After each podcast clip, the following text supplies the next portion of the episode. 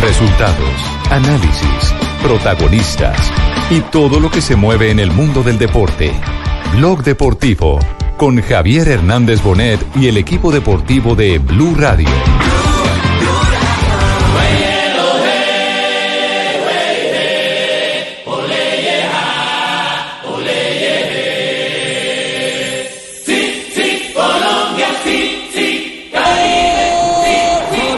Sabemos si es gol o no, pero lo gritamos porque nosotros vivimos del gol.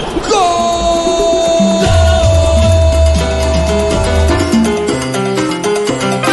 Esta es la realidad de la competición y entonces eh, eh, lo que ha pasado en la cancha eh, es la verdad. Hoy era un partido amistoso, entonces bueno, yo creo que como yo dije, eh, esos jugadores están hace tiempo juntos y, y ya es, y es hora de poder ganar. Vértice de área, cambia de pierna, puede venir de zurda, levantó, cabezazo dentro.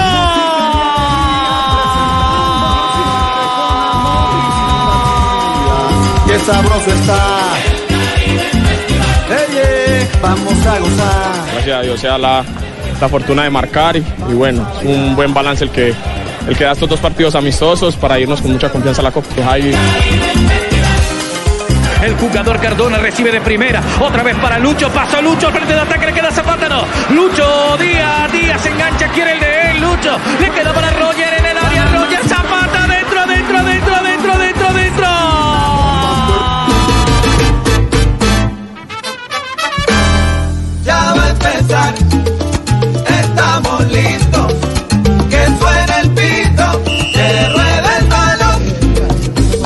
de la tarde, cuatro minutos, señoras y señores. Huele a Copa América. Uy, Don huele Ricardo. rico. ¿Qué hubo, ¿Qué más, don Ricardo? ¿Bien todo? Y huele rico, ¿no? Y huele bien, por lo menos. Sí, sí, sí, huele a Copa América y no hay nada mejor eh, eh, que llegar con eh, la tranquilidad de dos resultados favorables frente a Panamá y frente a la selección de Perú. El de ayer de mucho más valor, indudablemente, aunque hay todavía muchas cosas por ajustar en el seleccionado colombiano de fútbol. Pero Sí, más eh, cierto que para otras elecciones, por ejemplo, hoy la prensa peruana eh, ha sacado el garrote, porque aquí también se dividen las opiniones. Ja. Hay pro Gareca y contra Gareca. claro. Y, y se ha sacado eh, de cierta manera el garrote para darle al Tigre Gareca. Están recordando hoy en las horas de la mañana que es eh, el técnico mejor pagado en este momento del fútbol suramericano.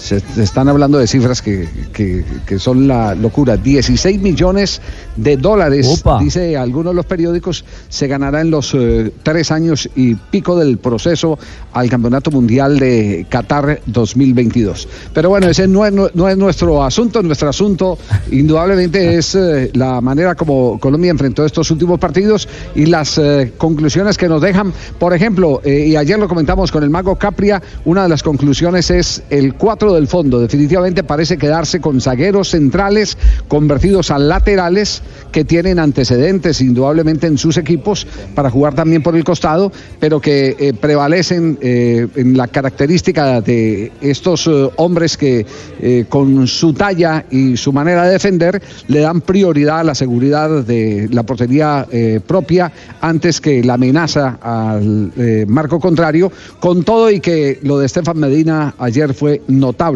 ratificando eh, parte de lo que habíamos visto en el partido frente a la selección de Panamá. La función de ataque de Medina fue muy precisa, no es un jugador con arabescos, pero un jugador que aprovecha muy bien los espacios y que tiene esa gran facilidad de eh, resolver o con derecha o con izquierda cualquier tipo de centro como el que puso para el segundo tanto del seleccionado colombiano. Pero de todo esto estaremos hablando porque me imagino usted tiene conexiones con todos eh, los puntos donde hoy se empieza a palpitar la Copa América. Es cierto, Javier, a esta hora. eh, ¿Qué pasó, profesor?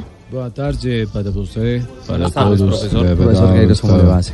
Eh, sí, estoy de acuerdo. Eh, los cuatro hombres al fondo ya Ajá. están eh, prácticamente definidos. ¿Ah, sí los tiene definidos? Sí, aunque hay manera de rotar.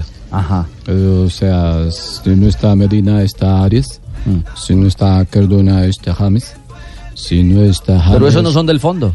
Pero, eso- pero hacen parte de los eh, cambios que uno puede hacer. Ah, ya entiendo. Entonces, vuelvo. Si no está Cardona, está James. Si no está James, está Chano de Lima. Si no está... No, no. Yo también Sí. quiero enviar un saludo para Bosé y para Ricky Martin. Ah, bueno. Bueno, bueno, lo cierto es que eh, Queiroz, el de verdad, verdad, hizo, hizo el balance de lo que fue esta segunda salida, el remate de preparación de Colombia ante Perú. Esta es la realidad de la competición y entonces eh, eh, lo que ha pasado en la cancha es la verdad. Todas las acciones han sido muy altas, muy intensas, ha sido un buen, buen partido. A Las dos equipas, un buen partido y estoy, estoy muy contento, muy satisfecho con los jugadores de porque como hablé con ellos, ha sido un partido que saber, saber eh, sufrir saber sufrir con competencia cuando es necesario sufrir, saber atacar con excelencia cuando es posible atacar. Yo pienso que ha sido un buen test para nosotros y ahora mm, hay más cuatro días para, para acertarnos eh, algunas cosas más antes de jugar con Argentina. Bueno, eh, ya Argentina también ha llegado Javier a territorio brasileño Estamos aquí y transmitiendo, estamos aquí ya listos. Eh, gracias por eh, toda la, la confianza que me han dado para estar con la selección de Argentina. Va a ser el, el corresponsal. a usted va a ser corresponsal volante al lado de Ya estoy Argentina. autorizado, ¿eh? Sí. Estoy, estoy pendiente para cualquier información que necesite. Vale, Ruperto. Me, me llaman. ¿Qué, qué dice seis, eso? seis selecciones ya están en Ah. territorio brasileño.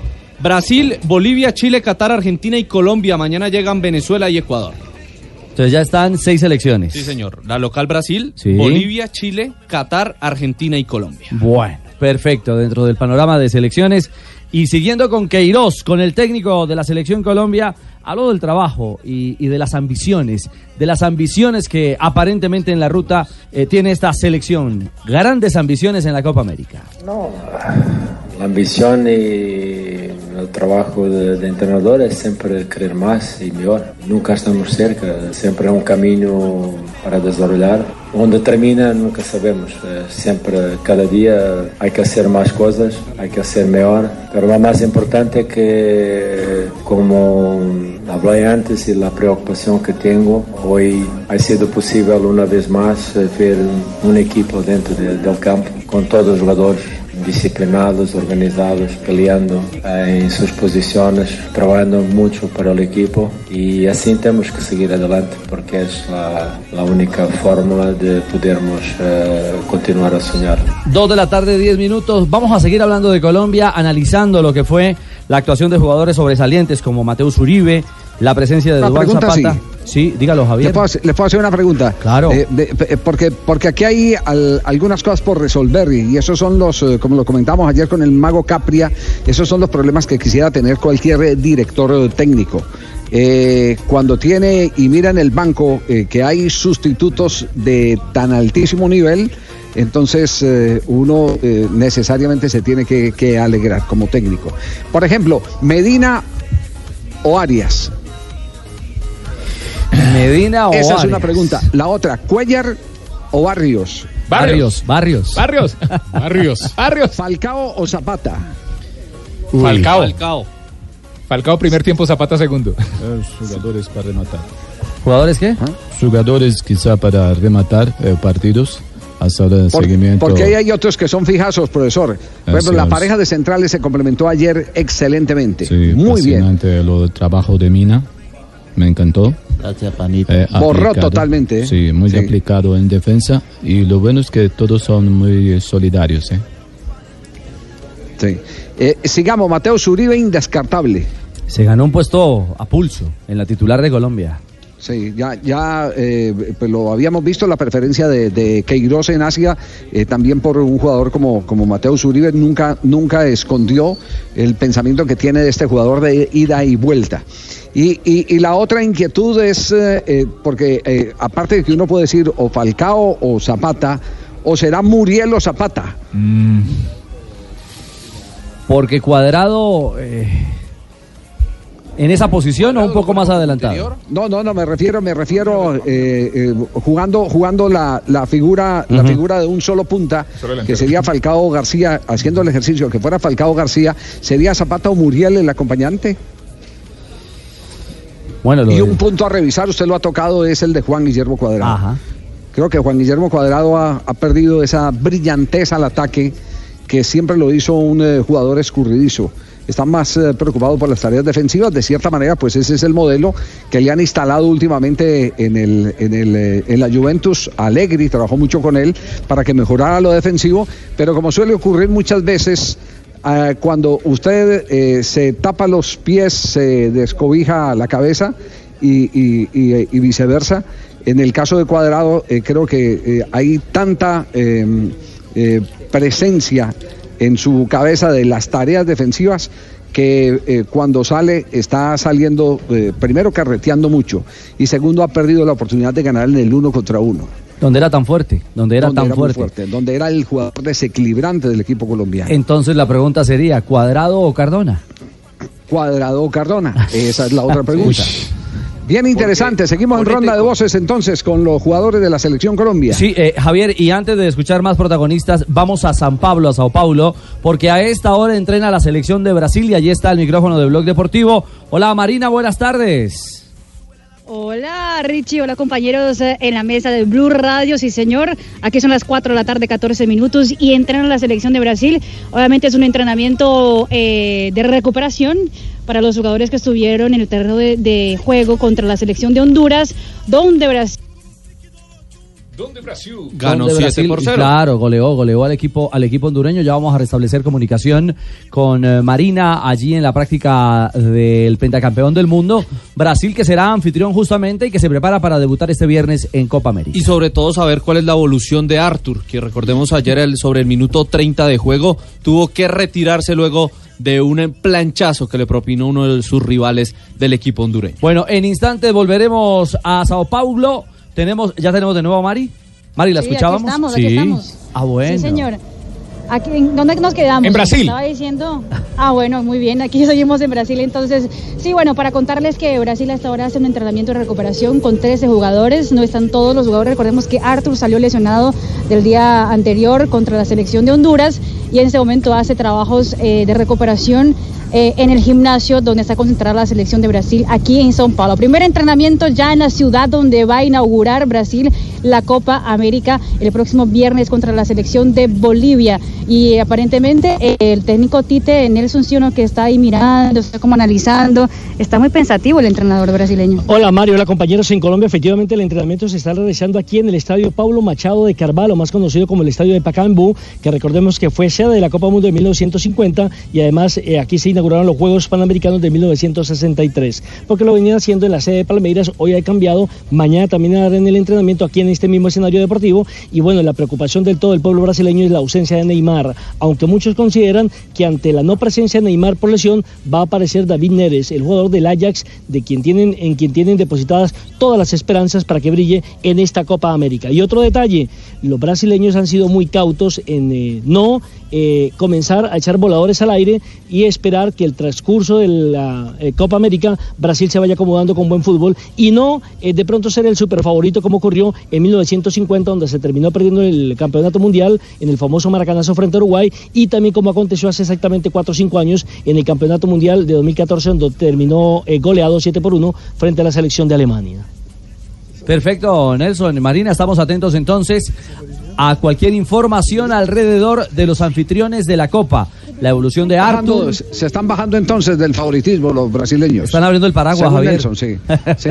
sí. Los argentinos tampoco quieren saber de favoritismos. y los colombianos nada, tampoco. No, no, no, no. Claro, Eh, los colombianos tampoco. La encuesta hoy en la urna virtual eh, habla de que el sesenta y pico de los colombianos no cree que Colombia pueda ser catalogada como favorita para, para eh, el título de Copa América. Bueno, pero eso es saludable, Javier, ¿no? Pues sí, sí, sí. Entonces, ¿quién es el favorito? ¿Uruguay? Bolivia. Las, las- las casas Venezuela, de apuestas que Venezuela. dicen. Las casas de apuestas que dicen. Ese, ese es el, el tema que en, en cualquier momento estaremos revisando con ustedes. Las casas de apuestas, Javi dice que Brasil es favorita, aunque haya perdido a Neymar en ese momento. Ah, bueno, ¿y Brasil, es? Argentina, Uruguay y le sigue Colombia en la cuarta casilla como la cuarta favorita de la Vamos Copa- a darlo con Copa cifra, Mari, si quiere, mira. 2.25 paga lo apostado, sea mil pesos, un euro, un dólar, por Brasil, el gran favorito. Sigue Argentina como segundo, cuatro veces lo apostado. Uruguay está en la tercera casilla, 6,50 lo apostado. Y Colombia Sí. está en la cuarta posición ¿Cuánto con paga? 10 veces lo apostado a la selección colombiana. Me voy con Colombia. Continúa Chile en la Uruguay. quinta casilla con 11. Perú está en la sexta, 23 veces lo apostado. Paraguay en la séptima, 34 veces. ¿Dónde anda Venezuela? Venezuela está en 41. la octava casilla, 41. Y Qatar, el que más paga, 67 veces lo apostado antes de que arranque la Copa América. Eso sí es claro. Bueno, usted elija dónde poner la platica entonces. Pensando en favoritismos de cara a la Copa América. 2.18. También, también le puede apostar a máximo goleador de la Copa, que está Messi. eh, ¿Como gran favorito? Sí, como gran favorito sobre, ¿Cuánto paga? sobre Luis Suárez. Eh, cuatro dólares. Cuatro dólares por apostado. Eh, campeón de la Copa. También puede apostar posiciones en la fase de grupos. Eh, la gente está- no, no se va a hacer rica, pero se va a divertir mucho con las apuestas de esta Copa América. Bueno, y lo vamos a estar revisando de acuerdo con las tendencias que va marcándose en esta recta final para la Copa. Estamos en Sao Paulo, estamos en Lima, estamos en Salvador Bahía, estamos en todos los puntos porque esta Copa América ya la palpitamos aquí en Blue Radio. Al aire, Blog Deportivo. Blog Deportivo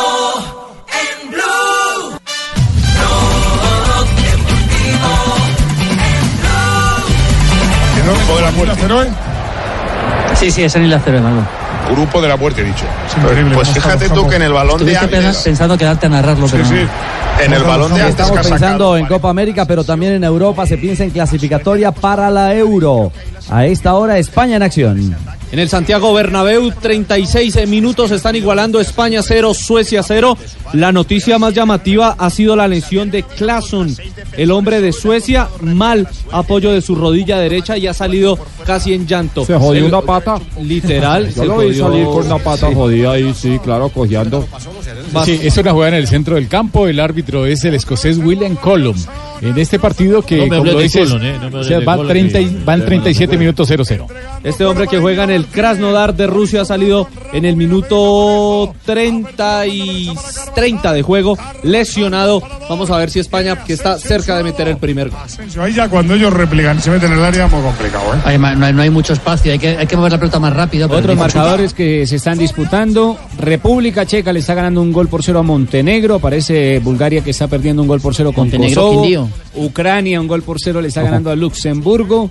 Dinamarca con Georgia está venciendo el equipo de Dinamarca 2 por 1. Son algunos de los compromisos que se están disputando. Georgia también, sí, señor. No, no, Se señor, perdió esa muy plata. bien, Georgia. que Georgia lo es dije en español. Ah, ya, perdón.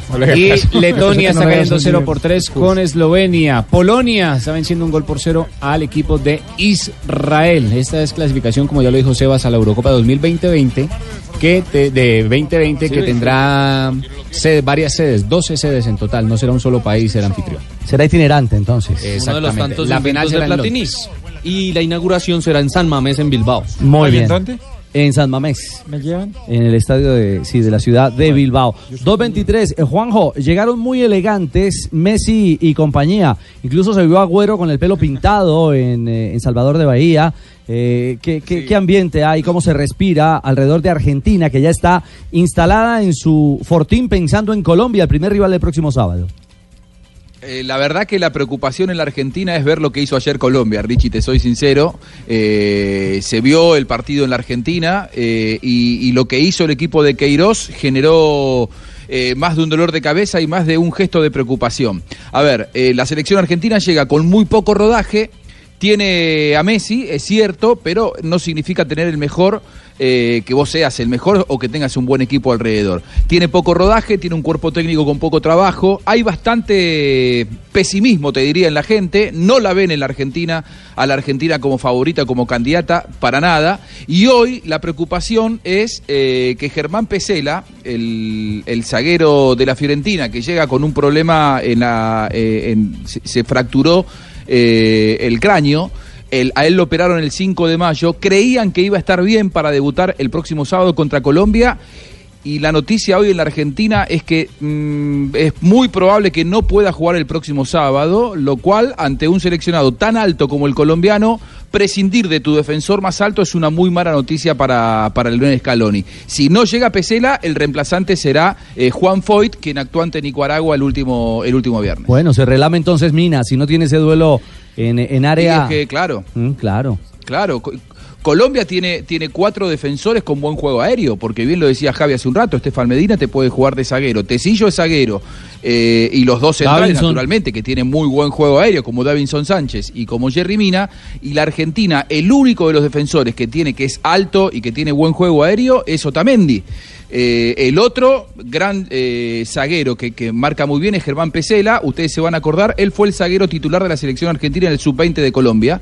Eh, y después le marcó a Atlético Nacional el gol en la final de la Sudamericana del 2014. De cabeza, claro. En, en el Estadio Monumental, claro, de cabeza. Lo hicimos juntos ese partido, Richie. Eh, es un hombre con muy buen juego aéreo. Pero está, no te digo descartado, pero es muy difícil eh, que pueda actuar el próximo sábado contra Colombia en Salvador. Pero, pero, pero vean cómo nos cambia la vida, como, como se diría eh, popularmente.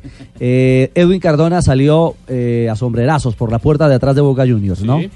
¿Y cómo titula hoy la prensa argentina? Diario Le, del adiós de Boca a la luz de Colombia. Edwin Cardona de a poco se va ganando un espacio en el 11 del experimentado Carlos Queiroz. El volante ha demostrado con creces que está para jugar la Copa América. Es lo que está titulando Va a en ser este titular. y lo que está sacando en el, el equipo. Lo que pasa que te, el diario te- te digo, Olé. La consideración en la Argentina es que Cardona es un extraordinario futbolista. Es más, se le critica todavía a Guillermo, que después de haber perdido la final de- del Bernabéu, que no lo haya utilizado en ese partido y que prácticamente lo haya borrado en el segundo semestre a Cardona. Lo que pasa que a mí me da la sensación de que si bien el esquema de, de Guillermo no daba para ponerlo a Cardona y él fue demasiado fundamentalista con su sistema. Cardona tampoco ayudó mucho ¿eh? Eh, con su actitud a tener un mejor desempeño en Boca. Fue un momento de cierto de cierta Sí, él también se equivocó. carrera. Me parece que eso también, claro, creo que a él eso también lo hizo madurar y hoy vemos un Cardona mucho más decidido a recuperar protagonismo. en la No, y, mucho Colombia. más comprometido. El Cardona de ayer.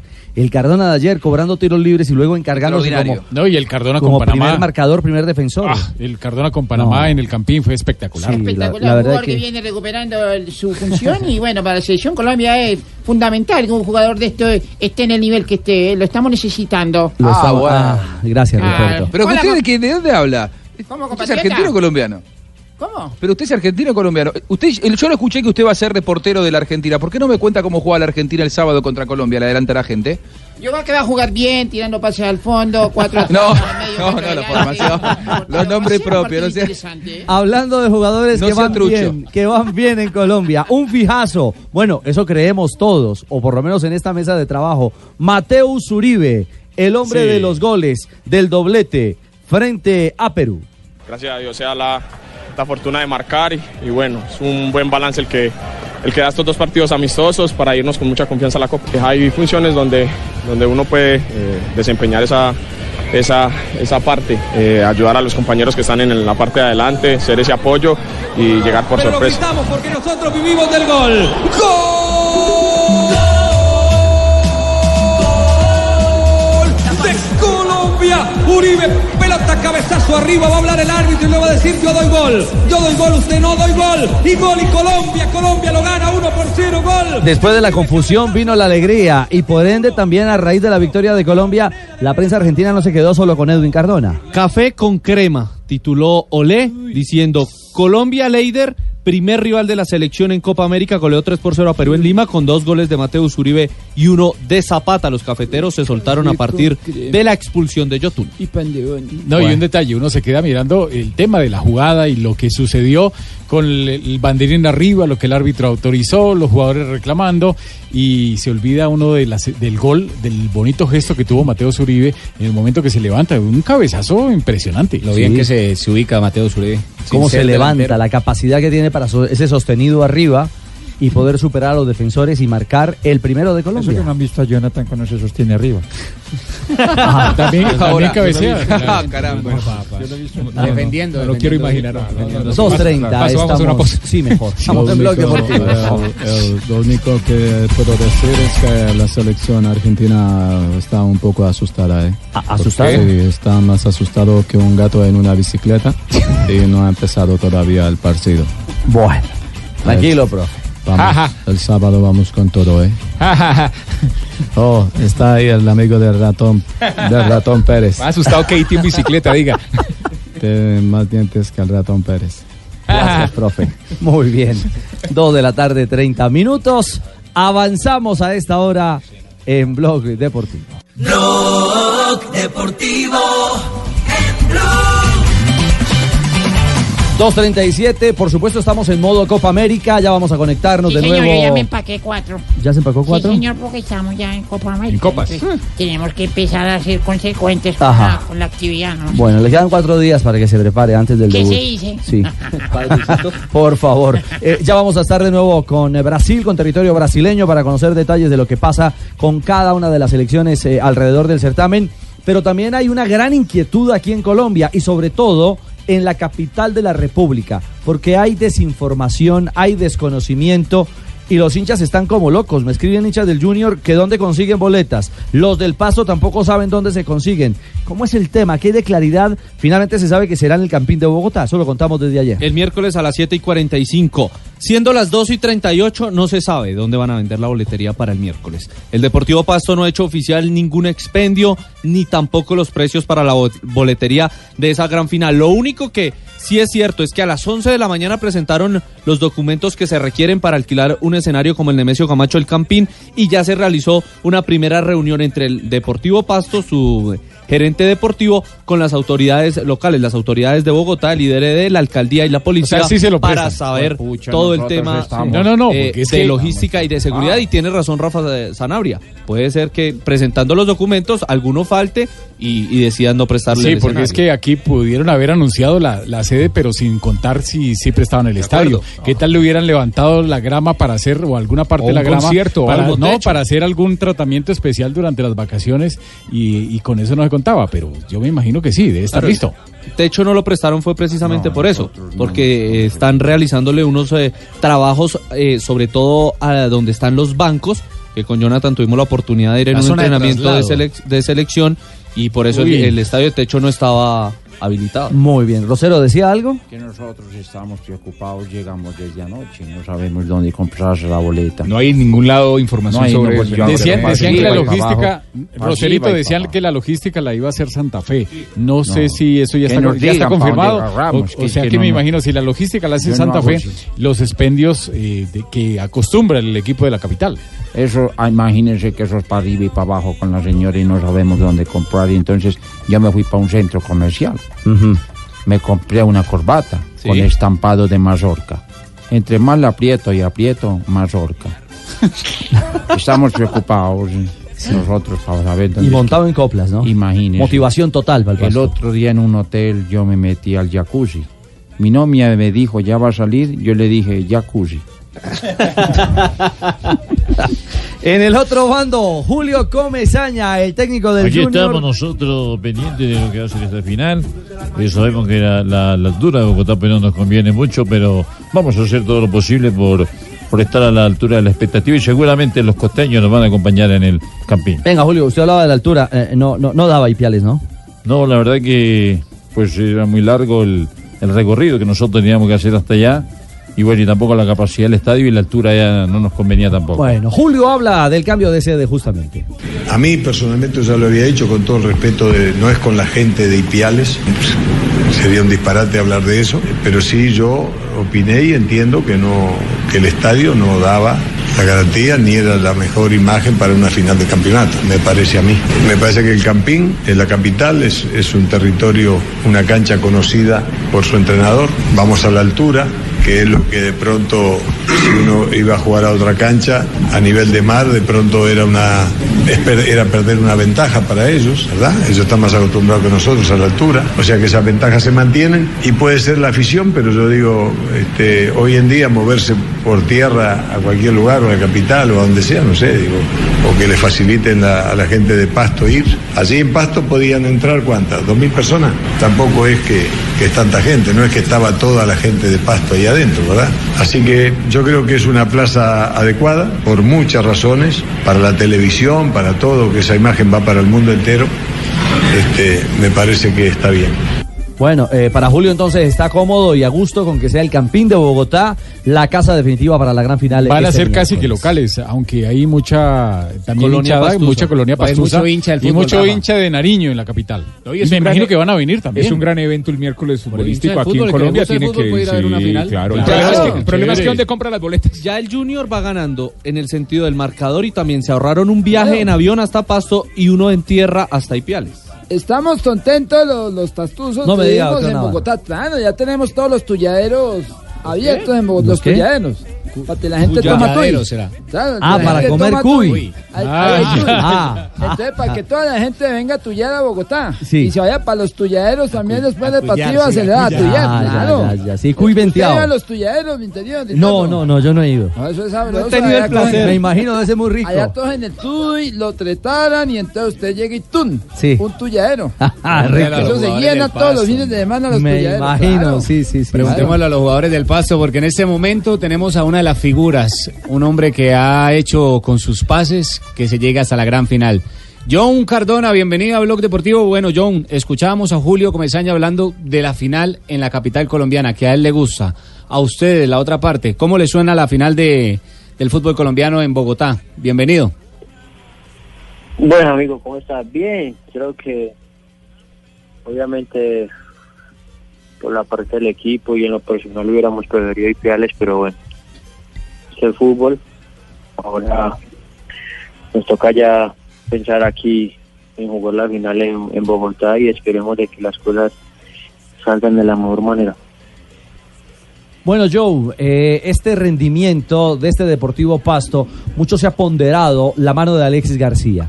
Eh, eh, esta es una familia, como lo indica Alexis, es un equipo que se comprometió en medio del sueño y, y la ambición para, para alcanzar que se veía algo que se veía aparentemente imposible, ser campeón. Al principio el equipo empezó con, una situación complicada. Las primeras fechas no había como esa identidad de juego. No había que fueron pasando los, los partidos y la fecha del equipo supo adaptarse a eso que quería el profe, a esa, a esa parte táctica que les amante a eso sin dejarlo de un lado jugar bien al fútbol y bueno, hoy en día se ve reflejado eso en el equipo y por eso gracias a Dios estamos en la final. John, eh, usted ha sido figura este semestre y por supuesto, por consiguiente, las propuestas llegan. Eh, ¿Es verdad de una seria propuesta del fútbol argentino para llevárselo? Pienso que la figura ha sido todo el equipo. Hemos todos agarrado para el mismo lado. Hemos sido unos, unos jugadores que han sido obedientes a lo que el profe pide, a lo que el profe ordena y, y por eso se ha llegado tan lejos. Esperemos cerrar con, con pie derecho toda esta buena campaña que hemos hecho y, y lo otro que me pregunta es sí, hay, hay algunas posibilidades, pero mi mentalidad y mi, mi cabeza está en estos momentos aquí en Pasto, es el equipo que me abrió las puertas, que me brindó la oportunidad y espero de que que mejor agradecimiento siendo campeón. Eh, te habla Carlos Mario Aguirre del Águila Descalza. ¿Cómo estás, John? Eh, una inquietud que tengo. La, el, el cura que te bautizó le gustaba el reggaetón porque te puso Joe, Joe. No, a ver, Carlos Mario. Es molestando, es molestando, parcero. Sí, sí, sí. ¿Ah, sí le gustaba el reggaetón al cura? John, el, el nombre, ¿por qué? ¿Por qué el nombre? ¿De dónde viene? John. No, normalmente me van a poner John, como se escribe normal con H, pero hubo, si no estoy mal, un error en la en la registraduría y por eso el nombre quedó así. No importa, pero quedó suena- mejor, quedó suena bien, artístico, suena suena, muy bien. bien. Quedó internacional John, prácticamente. Suena, suena muy bien, Joan. Una pregunta, Joan. Eh, yo les vi un partido muy interesante donde ustedes hicieron una propuesta defensiva en la ciudad de Santa Marta, pero cuando se dieron cuenta que necesitaban a ganar, que necesitaban ganar y que necesitaban atacar, eh, hicieron un par de sustituciones para el segundo tiempo y terminaron metiendo tres goles. ¿Les va a tocar presentar una propuesta muy similar ahora que van perdiendo la serie 1-0? Pienso de que los partidos todos son totalmente diferentes. Eh, obviamente Junior es un equipo muy distinto a, a lo que juega un Magdalena, tiene otra clase de jugadores ahora es una final, tenemos que ser muy conscientes y muy pacientes a la hora de, de ir a buscar el empate. Esto es de paciencia, hay 90, 95 minutos donde podemos encontrar el gol y por qué no pensar en, en un segundo gol que nos dé esa, esa victoria que tanto deseamos. Eh, ¿Se va a sentir usted con más libertad en la cancha? Es decir, en el primer partido lo vimos con mucho oficio en marca, con mucho sacrificio, como lo hizo todo el equipo, que trató de mantener el cero y de manera eficiente, a excepción de ese, de ese rebote ofensivo que, que cazó Zambuesa y pegó en Fuentes para irse al fondo. A- ahora, ahora en Bogotá, en el Campín, eh, ¿va a haber más de, de ese fútbol desequilibrante de, de John Cardona? Sí, en lo personal pienso de que son partidos donde te tenés que salir del molde porque en realidad el equipo lo necesita. Estamos con el marcador en contra.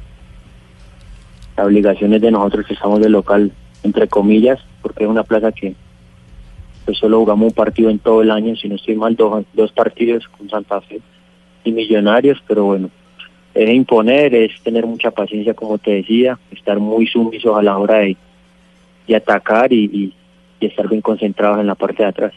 John, te habla Antonio Navarro, hincha número uno del Deportivo Pasto.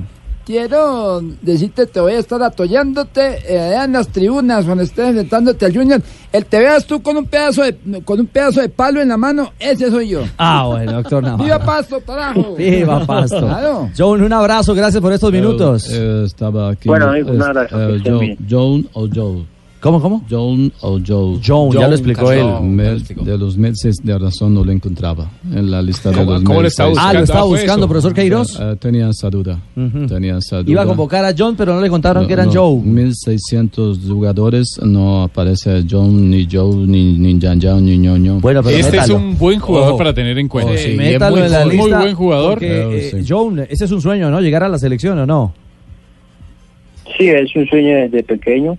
Toca ir paso a paso buscando eso que tanto que tanto uno quiere como jugador representar a, a su país. Bueno, esto es de paciencia, de, de trabajo y, y- y que Dios tome el control de todo. John, yo lo vengo, yo le vengo haciendo, haciendo seguimiento a usted de que estaba en el Yo Deportivo también. Cali. Ahora, ahora que vamos a reforzar a la América también. Pasó por Cortuluá y ahora en la lista. En Deportivo Pasto, pero, pero uno esperaba que explotara antes John Cardona. ¿Qué pasó? Aparte de las lesiones, claro está que fueron parte fundamental de, de la carrera hasta el momento. Esto es de, de, de momentos. El fútbol es, es bastante complicado, no es tan fácil como la gente lo ve. Por ahí en el Cali tuve muy poca oportunidad, la verdad. Llegaba de, de hacer una muy buena campaña con Tuluá, pero bueno, como te digo, esto es fútbol. Ahora Dios me premia estando aquí con el Pasto disputando una final y espero de que eso se, se cierre con pie derecho. John, eh, sus derechos federativos a quién pertenecen y hasta cuándo tiene contrato con el Deportivo Pasto. Eh, yo soy 100% dueño de mis, de mis derechos. Pertenece solo y exclusivamente a, a John Cardona. Tengo contrato con Pasto hasta mitad de año y esperemos a ver que, que sea lo que Dios quiera después de la final. Ahora estoy pensando en, en la final y, y en ayudar demasiado al equipo. el azul, el azul es- No, no, aproveche no, no, este no, momento, aproveche este momento y haga un buen contrato. Y en esa condición, por supuesto que No, más de... ¿Ah? No, si gana los abuelos, mejor no sería que recibió lo que yo el año. A ver, Tulio, ¿para la América? Claro. Mm, Ese jugador le caería de perlas. seguro. A la América, imagínate, para segundo semestre. Bueno, en, en- en Argentina también lo quieren, ¿eh? No, no No, se lo queremos todos, entonces. Bueno, es, es Un uno- caricellazo, pues. Es cierto, le van a coquetear, le van a, A ver. salir muchos, muchos coqueteos en, en, este América rebate. lo de- esperamos con los brazos abiertos. ¿Y qué le propone ahí de entrada? Por ahora, unos cuatro o cinco mercaditos por ahora de entrada. Ah, sí, se los hace. sí, se lo Se hacemos va a llegar. regalar a todo el mundo con mercado. Es que uno empieza así, mijo. No, ¿Cuál era el Us- sueldo, ¿usted cómo conquistó la novia? ¿Con, con besitos nomás? No, señor. ¿Con mercado? ¿Con mercados? Chao, John, un abrazo.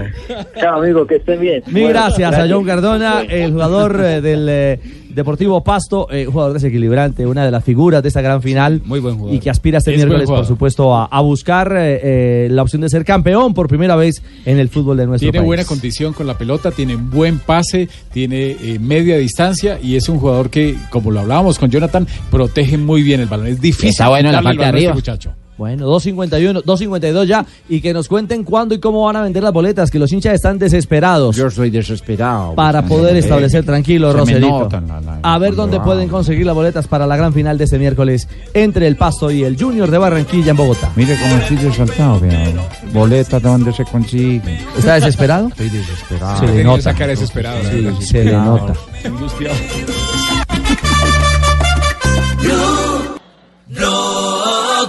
Deportivo. 254, hay noticias por la selección brasileña. Así que vamos a Sao Paulo de inmediato. Marina, ¿cuál es la novedad que tiene el equipo que dirige Tite? Pues eh, Ricardo, compañeros, imagínense que aparentemente la, la brujería, o no, brujería no, digamos que la...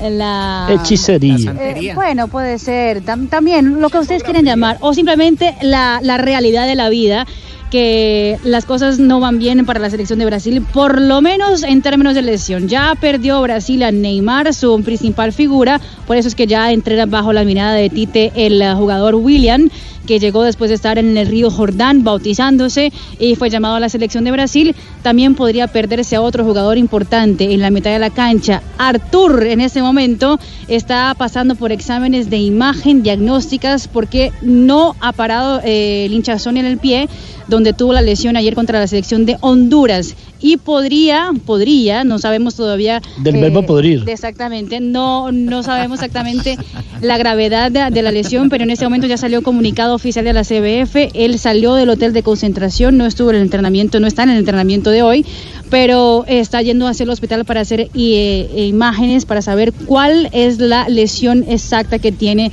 en el pie, en el tobillo, y podría ser, incluso aquí ya se habla de, de especulaciones, quién podría ser reemplazante de Artur, y todo el mundo dice que uno de los principales sería o Renato Augusto o el otro sería Fabiño.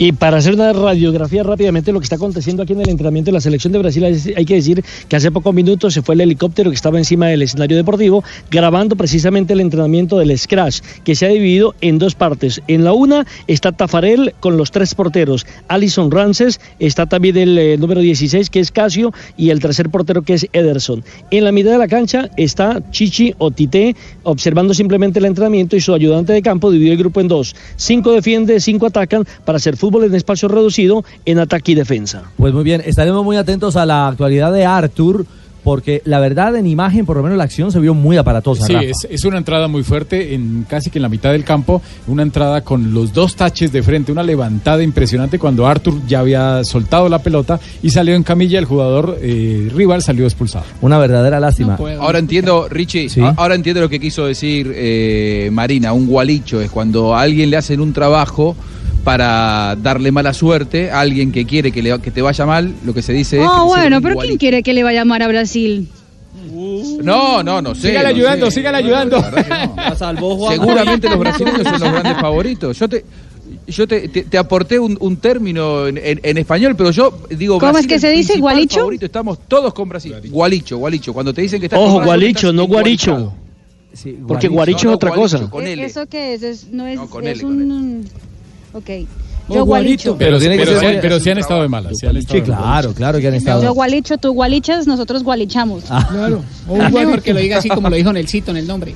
¿Cómo? Guaricho. No, el nombre del entrenador, porque no el sentimiento otra vez vuelve y me coge, acuérdese lo de mi Ah, amigo. Chichi. Sí, a eso, mejor así que lo diga Chichi que el otro.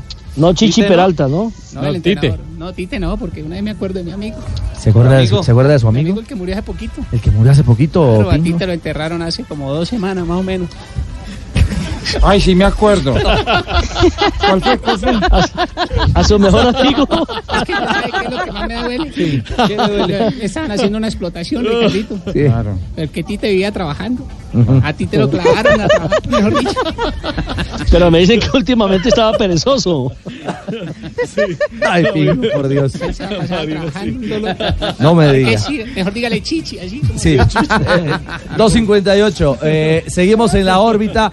Jonathan, ¿hay novedades en torno a James Rodríguez, el 10 de la selección Colombia? Basadas en el- la prensa italiana, Corriere del Sport, hoy está cumpliendo años Carlo Ancelotti y la prensa está 60. diciendo, exactamente, el regalo de. Carlo Ancelotti, el primer gran regalo Hablan de James Rodríguez, que ya estaría y ya se cerraría el fichaje del Ojalá a mí también colombiano me dieran por el un regalo equipo de napolitano. Además de eso, hacen alusión que algo que le atrae a James es llevar la 10 que portó Diego Armando Maradona. Bueno, entonces una versión más que se suma, suma. a las posibilidades de la llegada de James al Napoli, que es la más fuerte versión. ¿ah? Súmele la de Don más que también eh, asegura lo mismo. Bueno. Que, ya, que ya en las calles se habla de No, pero James es más Rodríguez. serio el Corriere. Pues sí, Toda una vida. Lo cierto es que James también es otro de los que se ha jugado eh, un par de partidos preparatorios a tope, eh, tuvo minutos frente a Panamá, fue titular frente a la selección eh, eh, frente a la selección eh, de Perú de Perú y fue determinante, no solamente por la asistencia, el pase gol, sino por la dinámica que expresó esa entrega que tuvo a lo largo de los 75 minutos en el terreno de juego. Hoy era un partido amistoso, entonces bueno, yo creo que como yo dije, eh, estos jugadores están hace tiempo juntos y, y ya es, y es hora de poder ganar algo. Banda derecha, de la derecha al centro, jugando, jugando muy bien. Me hizo recordar una posición que usted hizo en el Madrid, ¿no? Sí, bueno, ahí yo ya sé cómo es, eh, del medio campo para, para adelante eh, puede jugar donde Carlos quiera. Bueno, esperemos que, que pueda ser una muy buena Copa América. Bueno, a- ahí entramos, eh, Juanjo, un poco en lo que hablábamos ayer. Eh, que esa polifuncionalidad o esa ocupación de espacios evidentemente le está pidiendo mayor movilidad a los del frente de ataque, que James puede estar o por derecha o por izquierda en cualquier momento. Sí, una, una demostración de compromiso, ¿no? Yo digo que la- las características de James, para mí James es uno de los cuatro o cinco eh, mejores jugadores del planeta. Tiene un salto de calidad, un cambio de ritmo, una pegada, una visión, un panorama que no te la da casi ningún jugador en el planeta. Pero para un jugador de esas características, pedirle el sacrificio de tener que retornar por la banda no es fácil. Yo creo que cuando él fue al Real Madrid en su momento se lo pidió Rafa Benítez y le costó asimilarlo. Hoy tenemos un James con tres o cuatro años más, mucho más maduro. Con la selección de Colombia tiene un compromiso especial y él creo que es gran candidato a ser una de las grandes figuras de la Copa América si a Colombia le va bien. Eh, sí, estoy eh, feliz por esta oportunidad. Grande, y- James, grande, maestro. Claro, eh, y ya estoy hasta practicando italiano. Ah, ¿ya está practicando italiano? Sí, eh, ¿Está metido en la película de Napoli? Sì, la verdad che sono molto felici di andare in Italia e anche a Charo piace molto la vergogna. Entonces, eh, estamos muy contentos. ¿Y eso qué quiere decir? ¿Ah, cómo? No sé, pero estoy practicando. Ah, le suena bonito. Sí, es, vuelvo y se la digo. Por favor. Sí, sí. Eh, sono molto felice di andare in Italia e Mhm. anche a Charon piace molto la vergogna. Bueno. Solo se le entiende que muy feliz de, Sí, de estar en Italia. Y algo de vergüenza también. es lo que Y algo echaron. Sí, Perfecto. James, este tipo de partidos, lo que visualiza a raíz de esta eh, nueva jornada de fogueo y preparación de cara a la Copa. Bueno, también hacer, hacer también partidos, eh, bueno, y quedan ocho días para, para podernos estar mejor. Que nos apoyen mucho siempre. Tenemos las 3 de la tarde, dos minutos. Nosotros hacemos una nueva pausa en Blog Deportivo, pero ya regresamos. Le están dando con todo al Bolillo Gómez en Ecuador. Hay esperanza inmensa en Venezuela con Rafael Dudamel. Son las dos caras de la moneda. Al, ah, al pensar o al estar en eh, la recta final, a cuatro o cinco días del arranque de lo que será para cada una de esas elecciones la Copa América de Brasil. Porque ya el viernes reseñábamos el palo que le dieron a Reinaldo Rueda luego de su último amistoso ante Haití, así que Creo es que ganó, colombiano 2-1, y eso que ganó. Es cierto, ya volvemos. Copa América se joga no estádio e se vive na Blue Radio.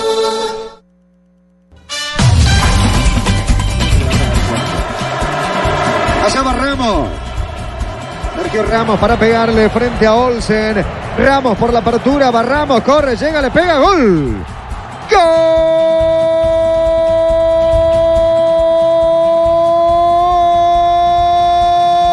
Gol de España, el torero. El torero Sergio Ramos. Abre la cuenta Ramos. Por España 1. Suecia 0 de penal. Así marca Ramos y así gana España a esta hora camino a la Euro. Minuto 64, Estadio Santiago Bernabéu, gana España 1 por 0, gol de penal de Sergio Ramos, lo manda a la mano derecha del arquero Olsen y decreta el 1 por 0 y con esto está llegando España a 12 puntos de 12 posibles en el grupo E, en el grupo F de la clasificación a la Eurocopa de Naciones. Es el tercer gol de Ramos en esta clasificación, ya le había hecho a Noruega y a Islas. Feroe. Defensa, ¿viste?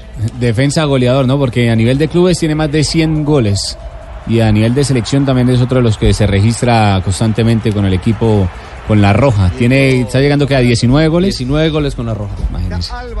La pena máxima fue muy clara, la sancionada por el escocés William Colum, una mano antinatural. Recordemos que todas las manos es que una vayan- mano antinatural, Luciano? las que van ese dedo? abiertas, esas manos que van ocupando un espacio y que uno muchas veces no entiende por qué un jugador al jugar al fútbol abre o levanta el brazo de esa forma. Como usted tiene la mano en este momento es antinatural. ¿Cómo es que llama el árbitro? William Eh, Colon. Colum. Ah. Con- consulta técnica para, para Rafa, si se permite. Sí, señor, Sí. ¿La Copa América se va a jugar con las modificaciones Sí, eh, señor. técnicas de los árbitros? Sí, claro, claro. Ahí tenés que darnos un instructivo y a la gente, ¿no? Porque cambian muchas cosas. Sí, Penal errado, por ejemplo, eh, saque de arco, si lo ataja el arquero. Sí, ya, ya, se ha, ya se ha tomado la instrucción por parte de los compañeros y también eh, lo hemos repetido aquí durante muchas eh, oportunidades, pero lo vamos a hacer durante la Copa América y previo a la Copa América, lo que son las nuevas reformas que son muy importantes, sobre todo el saque de puerta que ya se puede hacer en corto, lo mismo las faltas, que no necesita que el balón salga de los 16,50, las manos en ataque se van a sancionar absolutamente Sánchez todas, el jue- el la amarilla y la roja para el, Claro. cualquier eh, miembro del cuerpo técnico, eh, la entrada y la entrada de los de los jugadores que siempre va a ser por la mitad los sustitutos y los sustituidos pueden abandonar por el lado más cercano Como donde yo se encuentren. Con ¿Cómo, cómo es con Pues Jonathan? porque me tocó darle un instructivo, un manual pues del sexo.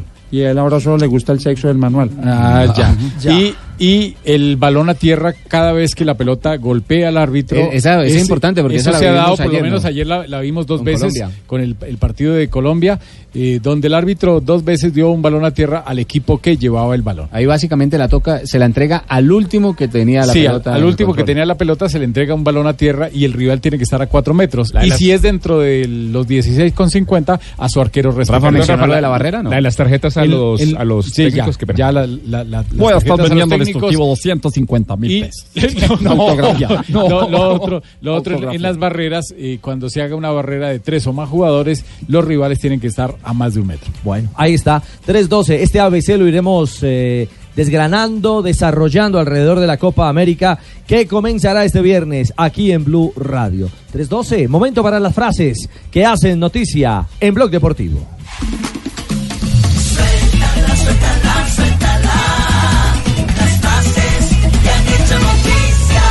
Aquí están las frases que son noticia. Un Titi defensa francés dice, ha sido una temporada complicada, pero me quedo en el Barça.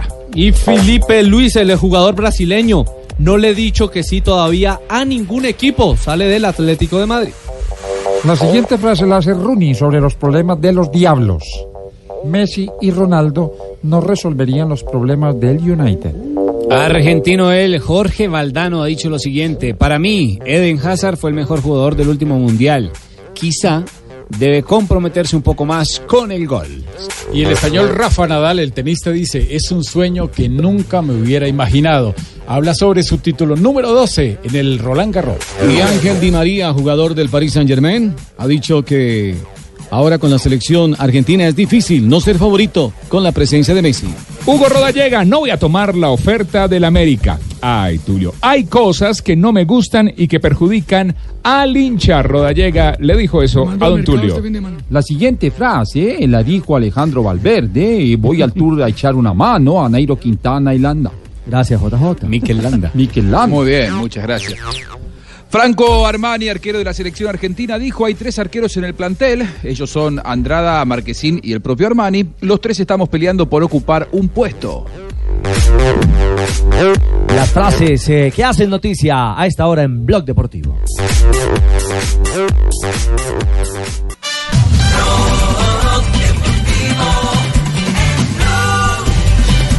Tres de la tarde, 16 minutos. Avanzamos en Blog Deportivo. Eh, Juanjo, ¿ya estampó firma Fran Fabra con Boca? Sí, señor, renovó contrato hasta el 2023, Boca se lo quiere asegurar, él tenía contrato vigente hasta el 2020, es decir, todavía le quedaba eh, a partir de este mes de junio un año más de contrato, pero Boca lo que hizo fue eh, asegurárselo y subirle considerablemente la cláusula de rescisión, él, él la tenía en 10 millones y la subió a 18 millones de dólares. O sea, el que lo quiera llevar de aquí al 2023 tendrá que pagar todo ese dinero. Lógicamente que no es el momento de más exposición de Fabra, pero es una demostración de que el cuerpo técnico y Angelici consideran que Fabra, si bien hoy no es titular en Boca y no está en la selección de Colombia, eh, es un jugador con nivel de selección y entonces no quieren que eh, el próximo semestre te venga alguien con 10 millones y se lo lleven. Por lo tanto, es toda una demostración de confianza para un futbolista además que está haciendo los papeles como para naturalizarse argentino y de esa manera no ocupar plaza de extranjero, lo cual también es muy importante en Boca. Claro, eh, el interrogante es si estará Fabra, si hay Fabra hasta el 2023 en Boca. Lo digo eh, porque después de la lesión que lo sacó del campeonato del mundo, eh, puede ser realmente uno de los hombres que con continuidad vuelva muy rápido a tener car- cartel de salida. ¿ah?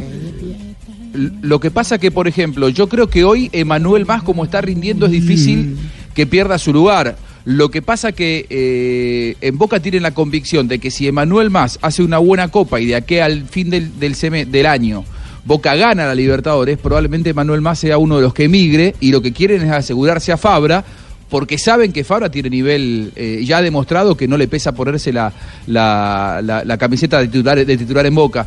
Lo que creo que hoy le gana Emanuel Más a Fabra como para ganarle esa pulseada es la continuidad. Fabra no la ha tenido desde que se lesionó y la verdad hoy sacarlo más es difícil porque está rindiendo bien. Y Emanuel Más te da un juego aéreo que no te lo da, no te lo da Frank Fabra. Fabra creo que es mucho más profundo cuando ataca, pero hoy Gustavo Alfaro prioriza la- la- esa garantía que le da Emanuel Más también en el juego aéreo. Veremos, yo creo que los dos son jugadores, sobre todo Fabra, con nivel de selección, pero bueno, por eso te digo que aún sin ser titular, lo que hace Boca es asegurárselo porque sabe que tiene allí un jugador que hoy no brilla, porque no lo están poniendo, pero que en cuanto le den un par de partidos lo van a venir a buscar otra vez de Claro. Europa, como ya pasó. Pero con esa cifra inmediatamente se le baja el pulgar, por ejemplo, a los uruguayos. Tanto Peñarol como Nacional habían preguntado por. Sí, Fran no, no. No le estamos vendiendo, Para ¿eh? Europa, no, para no le Europa. estamos vendiendo. Sí, no, no, le y con estamos una cláusula de 18 millones. No, imposible. mucha plata. mercado Para el- suramericano. Yo hablé no, con es Alfaro, yo hablé con Alfaro. Bueno, de pronto en Brasil, no sé. es pero- imposible. Estamos De- interesados. en Boca lo valoran un montón a Fabra. Sí, ¿eh? Lo que pasa es que hoy es muy demasiado. difícil sacarlo a Emanuel Más. Es un consorte de nuestro equipo, ¿eh? Bueno, gracias, Ah, gracias. bueno, bárbaro. 319, Ah, óigame, hablando de matrimonios, eh, el que anda ahí como ¿Quién? medio, medio en ruptura ¿Quién? es el de Ecuador con el Bolillo Gómez. Bolillo con Ecuador. Le están dando con todo a Hernán. No está jugando bien la selección de Bolillo. Frente a México. En el eh, estadio de los Cowboys en Dallas, en Arlington, fue este partido, ganó México 3 por 2 y el, en Cowboys. primera instancia, lo del bolillo, le están criticando la celebración de los jugadores de la mayores por el paso de la de sub-20 a semifinales. Según la prensa y los aficionados fueron eh, desmedidos en la celebración, incluso el bolillo dice que hasta han puteado al árbitro de la sub-20 cuando ha tomado malas decisiones, pero que eso lo ha hecho mucho más fuerte Dígalo en inglés dentro también, de la concentración que lleva el equipo ecuatoriano. Dijo cowboy y dijo puteado, no, tiene que ser Shana Babici cowboy. Los muchachos pidieron ver el partido, pusimos el horario de, entrenamiento de, unos videos que veo nosotros, ve- vemos el partido, pidieron ver el partido. En el partido anterior contra Uruguay, ellos siempre piden ver el partido. Eh, vos sabes cómo los futbolistas que son hacen su fuerza por dentro, como los técnicos, no, no son de esos hinchas de tirar bombas y, y palatillos, no, nada, tranquilo. Lo que la gente por ahí, ellos en los goles gritaban los goles, en el triunfo se pararon y aplaudieron haciendo un homenaje, las puteadas cuando el árbitro se equivocaba, ¿sí me entiende? O sea, vivieron lindo el partido, gritaban los goles, eh, hi- hicieron fuerza con el empate, ahí fue donde se descompusieron un pipito cuando empató Estados Unidos. Para, yo, yo disfruté, o sea, en esta concentración estamos disfrutando ese torneo como nadie y haciendo cuentas y ya tenemos a Ecuador campeón, nosotros hacemos cuenta, nos toca con este, el día de rato venimos diciendo, "Ah, esto, esto, y todos coincidimos que los mejores jugadores de, de esta Copa del Mundo son ecuatorianos. Bueno, eh, mejor dicho, le están dando con el balde primero por eh, motivar o permitir que los jugadores se sintonizaran con la sub-20. Vean fútbol. Pero es que ahí sí, entre comillas, están muy acomodados porque si hubiera ganado, estarían diciendo, ay, qué bueno, la mayor apoyando a la sub-20. Pero como perdieron, entonces están diciendo que están desenfocados los de la mayor, que por eso es que no están rindiendo. Es la, la lectura que hace hoy la prensa ecuatoriana. Lo cierto es que en medio de esta tormenta para el bolillo, el amistoso contra México tuvo muy poquito de amistoso. Justo me reuní con el profe Martino ahí al final del partido y los dos nos reíamos porque de amistoso no hay nada. Parece un partido oficial de Copa o partido de Mundial y así está eso. Yo creo que E- Ecuador es un equipo que, por ejemplo, hoy jugó con los mexicanos, son como los boxeadores. Los boxeadores mexicanos nunca están noqueados y así es ese equipo. Ese equipo hay que trabajarlo mucho, hay que ganar mucho los mano a mano, hay que ganar mucho los duelos y Ecuador en el segundo tiempo lo hizo, como ellos también lo hicieron, ¿no? Entonces me gustó que emparejó el partido, porque el primer tiempo sí fue más de lo mexicano, el segundo tiempo lo emparejó y ahí fue donde yo vi cosas ya importantes de, de- de ganar en fuerza, de ganar los duelos, de poder sostener un poquito más, de generar más opciones. ¿Cómo le viene la mano a Ecuador arrancando la, la Copa América? Es decir, el reto para, para Darío Bolillo Gómez, ahora que retoma justamente la selección ecuatoriana, a la que llevó por primera vez a un campeonato del mundo, el hincha no tiene memoria. Cero. El hincha no tiene memoria. Eh, Ecuador estará debutando ante Uruguay el domingo 16 de junio a las 5 de la tarde. Papeleta brava la que tiene De entrada. eh, esta, esta selección ecuatoriana. Y, y, Richie, si revisamos los, eh, las últimas Copas Américas de Ecuador, tradicionalmente le cuesta la Copa América a Ecuador. Eh, después es competitivo en eliminatorias, pero en Copa América le cuesta mucho. Sí, casi siempre. Así que si llega medio, claro, si llega medio mal pisado Bolillo, eh, tiene ante sí un, un desafío muy importante. Yo creo que muchas veces los periodistas, y, y me incluyo, somos muy veletas, es decir, vamos para donde va el viento, ¿no? Porque eh, coincido lo que decía recién Jonathan, si hubiera ganado el partido Ecuador, jugó un partido dificilísimo contra, contra México, eh, estarían diciendo que bueno, hay unión, eh, apoyan a los pelados, apoyan a los más jóvenes. Como se perdió, se lo critica. Entonces, la verdad, eh, me parece que Bolillo, con toda la espalda que tiene en el fútbol ecuatoriano, tiene que trabajar tranquilo. Lo cierto es que la otra, sí, eh, es cierto, pero eh, ojo que hay Copas América que han, que han tumbado técnicos. Hay copas que han sido Sí, de hecho, Bolillo se fue de- después de la de Perú, ¿te acordás? Cuando perdió 6 a 1 con Argentina en 2004, él mismo se sentó en la conferencia de prensa y dijo: Este es un resultado sacatécnico y se fue. Y él venía de ser mundialista en el 2002. Y aquí hay más de un proceso naciente con una eliminatoria que apenas va a arrancar el próximo año. Así como Queiroz, si le va mal, no lo van a sacar. Hay temas que llegan mucho más eh, difíciles. El caso Reinaldo Rueda, por ejemplo, que poco lo quieren. Bueno, el es que lleva una batalla Eso desde está que entró. que eso está absolutamente desgastada, esa Entonces, relación. donde a ellos sí les va mal, muy seguramente puede que lo saquen. Y ojo con lo de Gareca, que administrativamente Otro. los líos peruanos También, también. Se asegura que tal vez puede, pu- puede sí. también ser En eh, cambio, el final de un proceso. El tema. Queiroz sí es eh, muy diferente porque está empezando algo y pues eh, sería una mala decisión por lo menos Bueno, sacarlo. Por lo, mi lo no cierto, pasa. lo cierto es que hoy la otra cara de la moneda frente a la realidad del bolillo la vive Dudamel eh, con la selección venezolana. Ese sí está en luna de miel. 3 con la por cero. victoria 3 a 0 Y frente a los jugando, y muy bien. Cuidado ojo, con ojo. Venezuela. Es más, yo le apostaría a Venezuela. ¿Cómo, cómo? No, no, yo digo que yo s- sería una de las apuestas Venezuela, porque Bueno. es que Venezuela está pagando muy bien, como decía Jonathan, y 41, junto con, 41 junto por con apostado, Colombia 41 dólares sería algo bueno, ¿no? Tres dedos se la dieron. Va Salo, va Salo, va Salo, va Salo. Metió el cuerpo. Enganchó. Va a cambiar de perfil. Le pegó de zurda. Golazo, Salomón. Golazo, golazo. Venezuela. Venezuela. Venezuela. Gol.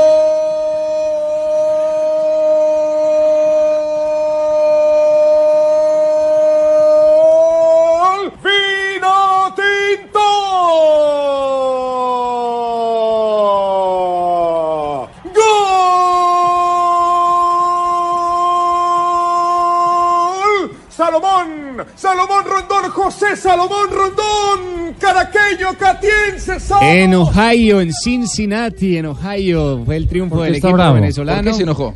¿Por qué? ¿Qué pasó? Ahí estamos sintonizados, Venció compatriota. 3 por 0 a los Estados Unidos en condición de visitante.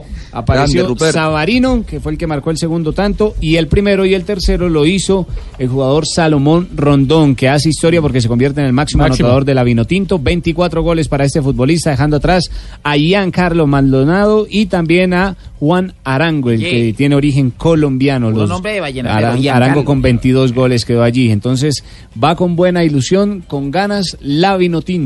Y Estamos preparados en. Venezuela para estar celebrando y celebrando. ¿Ah, sí? Ya, ya, ya. No me diga, dictador. Ricardo Rego eres tú, Sí, ¿verdad? sí, sí, sí, te, soy veo, yo. te veía en Caracol cuando permitía la señal. O ya la, la bloqueó usted, señor. Estamos bloqueando y bloqueando. Ya. Dudamel habló justamente del valor de ese tipo de juegos después de esta victoria frente a Estados Unidos.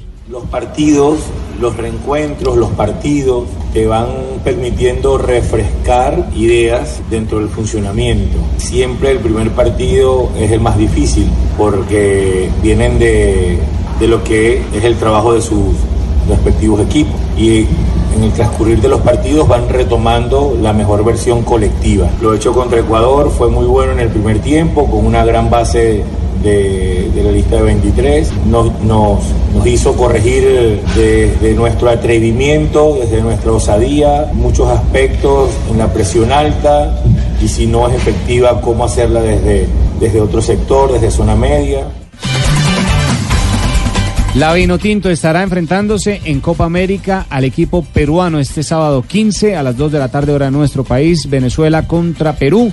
Luego el 18 a las 7.30 de la noche frente a Brasil y cerrará la fase de grupos el próximo sábado 22 de junio frente a Bolivia, 2 de la tarde hora de nuestro país. Bueno, lindo, lindo reto el que tiene esta selección venezolana y un proceso interesante que se le acerca justamente en el camino, en la Y ruta con a Pacho, y con Pacho ahí, ¿no?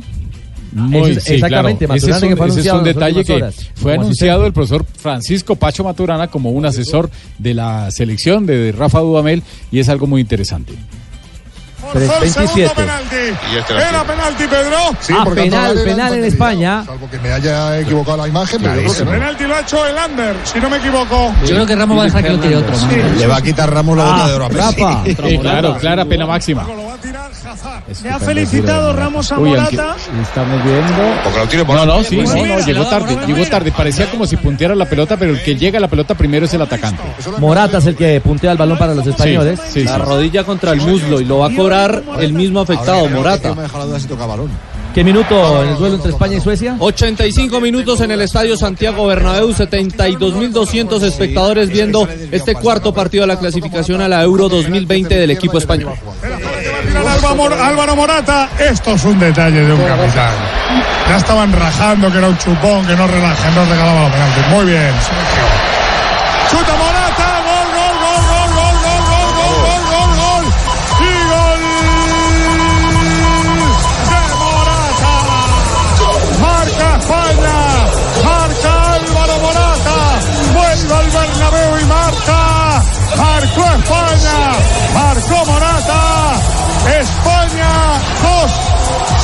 0. Marca Álvaro Gana la roja en el Santiago Bernabéu. 85 minutos, 2 por 0 España a Suecia, 12 puntos de 12 posibles y se acerca a la clasificación y a la Eurocopa del año 2020 Álvaro Morata que llega así a 30 y... permítame que se me cerró acá, 39 goles con la roja. 39 Muy goles con la cifras. selección española. Bueno, entra a conversar con el lote de jugadores protagonistas vistiendo la camiseta de la campeona del mundo en Sudáfrica 2010. 3.29, pausa. Ya regresamos para actualizar lo último de Colombia. Estaremos en cada punto de información, tanto en territorio brasilero, en, Sa- en Salvador eh, Bahía, también por supuesto en Sao Paulo, donde todo está en el paso a paso, en el minuto de Aquí conteo estamos. regresivo. como Juan Piz? Aquí estamos, pendientes de todo lo que se viene para la selección Colombia. para la Pablo inauguración Hernández, de la Gol Copa. Caracol. Gracias, señor, que será este viernes y estará aquí en Blue Radio y en la pantalla del Gol Caracol.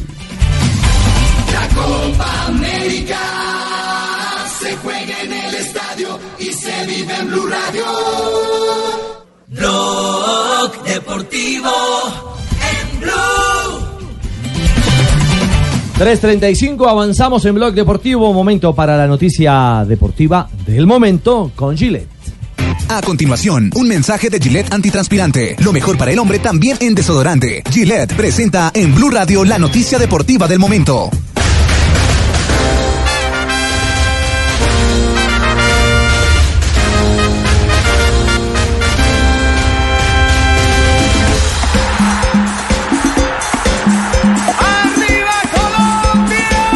Tiene que ver con la actualidad de nuestra selección Colombia, JJ Osorio, al lado del equipo nacional. Hola J, buenas tardes. Hola Ricardo, 5 de la tarde, 36 minutos ya en territorio brasilero, es la hora local, hace práctica en gimnasio, trabajo de recuperación. La selección Colombia, que viajó esta mañana, a, la medianoche viajó, llegó sobre las 6 de la mañana, acá al sitio de concentración en Salvador Bahía, en un complejo urbanístico Catuzaba, es el sitio donde estará la selección durante estos días. Por ahora han hecho trabajo de recuperación en la mañana, trabajo en el gimnasio en la tarde, y aquí estaremos notificando Hoy hay eh, alguna pequeña práctica a puerta cerrada y ya mañana tendremos la primera, el primer contacto con la prensa en el cual estaremos acá con los micrófonos de Blue Radio. Por ahora, parte de tranquilidad dio el cuerpo médico. Al final del compromiso, ninguna lesión, ningún jugador tocado luego del compromiso que le ganó a Perú tres goles por cero. Eso tiene un valor agregado porque, por ejemplo, estaba Jerry Mina retornando eh, a la formación de Colombia eh, después J de, de haber sufrido literal una temporada muy complicada en, en el fútbol inglés. La selección es otro. Y fue, y fue el jugador que determinó de alguna manera el tránsito del compromiso por el, el tema de la expulsión. Fue a él a quien le cometieron la, le le dieron el puño de Josimar Yotun, que finalmente determinó la expulsión y la expulsión terminó siendo determinante. Escuchemos a Mina, el eh, jugador que regresó con el tricolor colombiano. No, agradecido con Dios por, por esta grandiosa oportunidad que me da de jugar un partido más con, con mi selección y bueno, salir victorioso. Ahora mejorar los errores que tuvimos, eh, sacar lo, positivo y, y bueno, seguir adelante y pensar lo que se viene. Otro que está feliz es Duban Zapata, el goleador del fútbol italiano, porque marcó su primera anotación con la selección nacional. Tuvo 45 minutos, jugó de pivot, estuvo muy eh, metido en el eh, circuito de ataque de Colombia y al final marcó el tercero, que le dio la tranquilidad a él y que hizo que sus compañeros lo abrazaran, considerando que su primera anotación con Colombia era muy importante. Esto dijo el goleador colombiano al término del compromiso. Perú inició con muy, un nivel muy alto, así que nada, el equipo pudo, pudo sufrir junto como equipo, después bueno, se pudo acomodar en el campo y después pudimos ganar el partido. Obviamente cada partido que pasa y que tengo la posibilidad de jugar me, me siento mucho mejor, así que nada, hoy eso yo reflejado que, que no solo yo, sino también los compañeros que tuvieron la posibilidad de entrar, eh, dieron su granito de arena y bueno, pudimos ganar. Y otro que mostró buen nivel fue Davinson Sánchez, que no había estado en el juego ante Panamá porque venía de jugar, eh, de estar presente en la final de la Champions League, pero ayer hizo 90 minutos, salió satisfecho y habló del compromiso que fue supremamente intenso. Porque siempre, ¿no? Siempre venir la selección, como todo el mundo lo dice, ¿no? Es un, es un placer para uno. Yo creo que partidos como estos, eh, aparte del resultado, lo más importante era el rendimiento del equipo, que, por ahí eh, estuvimos tranquilos, un partido de mucho rosa en primera parte, pero, pero se. Nos quedamos al frente del eh, condominio donde estará Colombia. Nos quedamos un rato para estar atentos a las novedades y ya mañana estaremos en la práctica abierta, primer contacto con la prensa, en Salvador Bahía, donde debuta Colombia este sábado ante la selección argentina, primer partido de la Copa América. Perfecto, J al lado de la selección Colombia, un hombre del equipo de Blue Radio, porque palpitamos esta antesala para el estreno de nuestra selección en el torneo de selecciones más antiguo del mundo. Blog Deportivo. No es desorden. Queremos también confirmar que Juan Carlos Osorio es el nuevo técnico de Atlético Nacional. En la mañana de hoy tuvimos unas conversaciones. Él se encuentra en este momento fuera del país haciendo su curso. Recordemos que él tiene la licencia A, la licencia A de la Premier League y en este momento ha sido invitado a la licencia Pro. Es un curso al que solo se llega por invitación, solo participan los que tienen la licencia A y él se encontraba en el torneo Esperanzas de Tulón eh, desarrollando una de sus eh, materias. Juan Carlos Osorio, confirmado, nuevo técnico de Atlético Nacional. Eh, muy seguramente lo estaremos presentando en este mismo lugar el próximo viernes, el viernes de esta semana. 3.44 es la noticia a esta hora en Colombia. Regresa Juan Carlos Osorio, el ex seleccionador de México, ex seleccionador de Paraguay en un paso fugaz, ex entrenador de Atlético Nacional. Vuelve eh, después de estar eh, fuera del país, cumpliendo como seleccionador de élite. A ponerse al frente de Atlético Nacional. Es el anuncio que sacude a esta hora la sede deportiva del Atlético Nacional. A esta hora está ya Lina Tobón, nuestra corresponsal de Noticias Caracol, que nos acompaña a esta hora. Lina, ¿se confirma entonces lo de Osorio para volver al verde? Ricardo, buenas tardes para todos los oyentes. Efectivamente, lo acaba de confirmar Juan David Pérez, el presidente de Atlético Nacional. El viernes sería presentado el nuevo técnico del cuadro verdolaga. Lo que se conoce por ahora es que no solamente eh, llegaría Juan, eh, llegaría Osorio, sino que estaría acompañado de Pompilio Páez como asistente técnico y de Carlos Tavares como preparador físico. También se habla aquí entre colegas que también estaría buscando un segundo asistente. La rueda de prensa acaba de iniciar, como ustedes lo escuchaban apenas, se acaba de hacer el anuncio. Ya en este momento pues, está en rueda de prensa algunos de los jugadores. Está en este momento Neider Steven Moreno Betancourt y estamos a la espera de Alberto Facundo Tino Costa, que en este momento viaja hacia el municipio de Río Negro para poderse desplazar hasta la sede del Atlético Nacional, que es muy cerca en el municipio de Guarde. Bueno, eh, lo cierto, lo cierto, Lina, es que eh, el anuncio eh, oficial de los refuerzos ya se había hecho por las redes sociales en los últimos días. El, anuncio bomba, lo que se hace eh, realmente, eh, digamos, impactante en la conferencia de prensa del eh, día de hoy, es el llamado o la llegada confirmada de Juan Carlos Osorio al frente del conjunto antioqueño. Ah, ¿Algo más, eh, Lina, alrededor del tema Osorio y la novedad principal a esta hora en Colombia? Pues en realidad la novedad es que la hinchada de Nacional debe estar supremamente feliz. Recordemos que es uno de los técnicos más queridos por el Verde de Antioquia. Eh, Osorio sumó seis títulos con Nacional. Recordemos que gracias a él se jugó la Superliga, Copa Colombia, Liga. Él dirigió desde 2012 hasta 2015 eh, el equipo antioqueño y pues bueno, la noticia es que regresa y posiblemente pues será la alegría de todos los hinchas y aficionados que acaban de vivir pues la tristeza de una de las temporadas más difíciles para Atlético Nacional. Es cierto, es cierto, es un contraste. Bendito sea mi Dios, bendito sea mi Es un bálsamo para la mayoría de los hinchas del verde. Un, un- un dato adicional, no sé si, si Lina lo comentó, eh, dice Luis Arturo Henao que Enríquez, que es uno de los jugadores referentes de Atlético Nacional, se mantendría en el equipo, porque había muchos rumores que podría salir o que iba a salir del equipo Atlético Nacional, pero se mantendría hasta diciembre. Ah, no, es que ese es su escudero. Si vuelve Osorio, Enríquez. No, y además súmele a que él tiene contrato hasta el 30 de diciembre con Atlético Nacional. Entonces, la salida y puede terminar en ese segundo asistente que se habla y lo menciona Lina, que puede llegar al equipo junto a Juan Carlos Osorio, ¿no? Puede ser, él creo que ya tiene su título de ATFA, Ya lo está así que ahí o sea, puede estar. Se, lo está- se ya está retirando a. Pues a- buen- a mala, mala idea no es. Pues yo digo que sí, hermano, ¿qué tal que de pronto el man se anime? Es la primera vez que. Juan Carlos Osorio regresa a un equipo. Repite. Dirigió a Millonarios, Chicago Fire, eh, New York Red Bull, Once Caldas, Puebla, Sao Paulo, Selección México y Selección Paraguay. Nacional, como ya lo referenciaba Lina, y ahora regresa. Vamos a ver cómo le da en la segunda temporada. Segunda temporada Vestido con el de verde. Algo más, Lina, sé que está ahí usted en, eh, en oficio cumplimiento eh, con conferencia de prensa. ¿Algún detalle eh, adicional? Pues en este momento Neider Moreno se acaba de poner la camiseta, acaban de hacer la firma oficial del contrato y pues toda la prensa está dispuesta a comenzar a preguntarle al jugador de su llegada. También pues esperamos entonces al Tino Costa, que como les mencionaba ahorita, esperamos que llegue en los próximos minutos. Por lo pronto esperaremos entonces a que el viernes sea presentado de manera oficial el profe Osorio que regresa al cuadro Atlético Nacional. Sí, sí, Lina, espérame, espérame ahí que ya. No, no, no, no, Tino Tino, Costa. Tino Esprilla, no. Ah, ¿no? Tino Costa. Tino Ah, Tino Costa. Claro. El Ya, ya, ar- ¿A qué hora salís de, de ahí de ese evento para irte a recoger? Ah. No, a ver, Fausto. Ah. Yo sé que es lunes, pero hay- alguna cosa abren. Hombre. Estamos trabajando, bueno, y allá están trabajando Sí, también. Polinita, Vilinita. No, no, a ver, Fausto. A ver, Tino. Lina, mil gracias.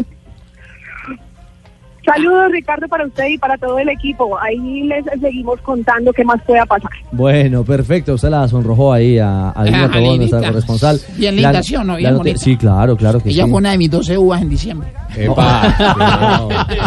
349, la noticia a esta hora en Colombia para la Liga. Atlético Nacional confirma de manera oficial a Juan Carlos Osorio como su nuevo técnico para el próximo campeonato. que en su primer paso ha dejado los siguientes números, un rendimiento del 61.3%, 236 partidos dirigidos, 125 ganados, 59 empatados y 52 perdidos. En la primera temporada de Juan Carlos Osorio veremos cómo le va en la segunda. Muy bien, 3.49, noticias de Atlético Nacional a esta hora. La liga se mueve, estamos a la expectativa final eh, del duelo de este miércoles Hablen del Bucaramanga. entre Pasto. ¿Hay novedades por allá? ¿Contrataciones? Me parece poquito que nos trajimos a Canté. ¿A Canté? Claro, el Kim Blanco. Canté colombiano. No, muy mal. Parece poquito. No, pero sabe que sí le cuento Pingo de Santa Fe. Hoy Santa Fe Santa comenzó Fe. Nuevamente trabajos en su sede de Tenjau con 28 jugadores el profe Camps, pero ningún refuerzo. Han eh, repatriado algunos jugadores que tenían ¿Pa qué prestados y veremos qué ¿Para pasa. qué más refuerzo? Y sacaron a Johan Arango, imagine. 3.50. Se reforzó la disciplina. 3.51 Bueno, en las este momento vienen las noticias. emociones del ciclismo, porque ya empezó el criterio libre y estamos contentos con todo lo que está pasando. El criterio Dauphiné. El criterio Dauphiné, estoy ensayando. Ah, bueno. Bueno, de verdad que muy contenta con lo mostrado por Nairo Quintana hoy, que demostró que tiene piernas. Ajá. Bueno, de veras que me siento contento y... Pero es para Eh, Colombia, ¿no? Ah, es para Colombia que hubo hijo de puerca montañero. Bueno, hoy en el criterio Dauphiné eh, aparecieron las estrellas, ¿no? El grupo Froome, el grupo Nairo, eh, los que van a, a marcar la realidad del próximo Tour de Francia, que estará en la pantalla del canal Caracol y por supuesto aquí en la frecuencia de Blue Radio y BlueRadio.com hace la gran diferencia. Etapón para Nairo que se mete ya quinto en la clasificación general. Nairo no se le quitó ni un instante a Frum y Frum tampoco. Estaban pendientes uno del otro y le fue muy bien a Nairo. El ganador de la segunda etapa fue el belga. Dylan Teuns fue el ganador, el hombre del Bahrein Mérida, que permanece también líder en la general, quinta posición para Nairo Quintana, a 24 segundos, el mismo tiempo, pero en la octava casilla está Christopher Froome. Hay más colombianos como el corredor Juan Muñoz del Emirates, también aparece Álvaro Hosch, que esperamos que gane alguna etapa del Quip, Hernando Borges del Astana y Darwin Atapuma del Cofidis. Son algunos de los colombianos que nos están representando. Mañana, tercera etapa, 177 kilómetros, cuatro puertos de cuarta categoría cada uno de ellos. El chico Muñoz también es muy bueno, eh, es bueno escalando y también en la crono. Y se viene un fin de semana electrizante, porque si las diferencias se mantienen, va a ser un mano a mano entre Frum y Nairo para gozarse en la pantalla del canal Caracol. eh, HD2, seguramente este fin de semana estará en nuestra pantalla principal, todavía no se lo podemos confirmar, pero la realidad es que este Criterium Dauphiné es el primer medidor de la verdad, verdad, de cómo llega Ineos, el antiguo Sky, ahora con toda su banda, con toda la tropa eh, al frente de Chris Froome, que va en procura eh, de conseguir su quinto Tour de Francia. No, y, y en los últimos años eh, se ha dado la tendencia que el que gana el Criterium Dauphiné termina ganando el Tour. El año pasado lo ganó Geraint Thomas, el Criterium ganó. Dauphiné y ganó el Tour. El antepasado y el, el anterior lo había ganado Froome y ganó el, el- sí en, dos, doble y oportunidad. se tituló campeón del Tour de Francia. Un dato que me llamó la atención y es que el eh, equipo eh, antes Sky, que ahora Ineos. se llama Ineos, no ha ganado en esta temporada 2018 ninguna etapa del World Tour, que es el único equipo ayer ve, eh, el que venció el día de ayer eh, Boasson Hagen, el eh, noruego, le dio la victoria, la primera victoria al equipo de él y ya se salió de ese lote. El último que falta por conseguir una victoria en el 2019 es el equipo británico. Bueno, 3.54 y uno que Oiga, pero también... interesante ese equipo, Guineos. No, No, no, no, Ineos. Tulio, no, Tulio, Ineos. Ah, ya me está ilusionando para meterlo en el mercado. Ah, no me diga, no, no, no, no, pero ese no, no piensen en esos plátanos. Eh, el que está también a punto eh, de partir hacia Europa es eh, Rigoberto Urán, que está hoy en Bogotá. Eh, sí, sí, aquí estoy pues eh, muy contento y toda la gente pues muy bacano, el clima, todo, todo muy chévere pues. eh. Abrió, abrió su tienda en Bogotá, ¿no? Eh, sí, es una tienda pues que abrimos y muy, muy bacano, weón, pues eh, to- to- toda la gente que va, todo el mundo con, con mucha expectativa. ¿En qué va, Pablo, el acto de lanzamiento? Aquí estoy, Eh, aquí estoy, aquí estoy. Aló, aló, aló. A esta hora, mi querido Pablo, ¿en qué va el acto de lanzamiento? Oiga, hermano. Bueno, Rigo, eh, ¿cómo llega al Tour de Francia después de toda la preparación que ha hecho durante este año, lo que se viene, pues ya fue segundo hace dos años? ¿Qué expectativas tiene y cómo llega para este Tour de Francia este año? Gracias. Bueno, que le pare el micrófono que hable. Sí, es que... Hagámoslo de esta forma. Listo. Bueno, Rigo, buenas tardes. Primero que todo, felicitaciones pues por esta nueva tienda, por este nuevo patrocinio. Y quería preguntarle cómo llega para el Tour de Francia este año, esta temporada, con qué expectativas llega después de haber sido segundo ya hace dos años. Gracias. Bueno, muchas gracias. Llegamos muy bien. Acuerde que yo siempre le he dicho a todos los colombianos que uno no puede cargar con los resultados de los años, si han sido buenos, han sido malos. Llegamos con mucha, este año llegamos con mucha actitud, con muchas ganas. Ha sido un año un poquito, digamos, complicado por el tema de las caídas. Eh, tuve una lesión en diciembre, luego la clavícula en marzo. Y como muchos saben de ustedes, perdimos ahorita un hombre muy importante que es Daniel Martínez, que era, digamos, mi mano derecha que me iba a acompañar en las etapas de montaña del Tour de Francia. Y desafortunadamente el fin de semana pasado tuvo una caída, se fracturó las dos manos, por lo cual no me podrá acompañar este año en el Tour de Francia. Entonces, cuando uno hace toda la preparación bien y todo y va perdiendo compañeros así, es un poquito complicado. Obviamente uno está acostumbrado a asumir retos y sabe que el equipo tiene más corredores, pero obviamente hacía la falta, hace falta el colombiano hay que, que le va a dar uno su extra. Pero digamos que este año el Tour llegó con muchas ganas, llegó con poquitos días de competencia, pero yo siempre he dicho que lo que va a hacer para uno es para uno. Entonces eh, vamos con una actitud, eh, sabemos que el Tour es una carrera con, muy dura, con mucha responsabilidad, pero afortunadamente tengo mi equipo, el Education First, que está este año haciendo una buena temporada y esperamos estar bien en el Tour. ¿Cuál va a ser el resultado? Pues esperemos que sea el mejor.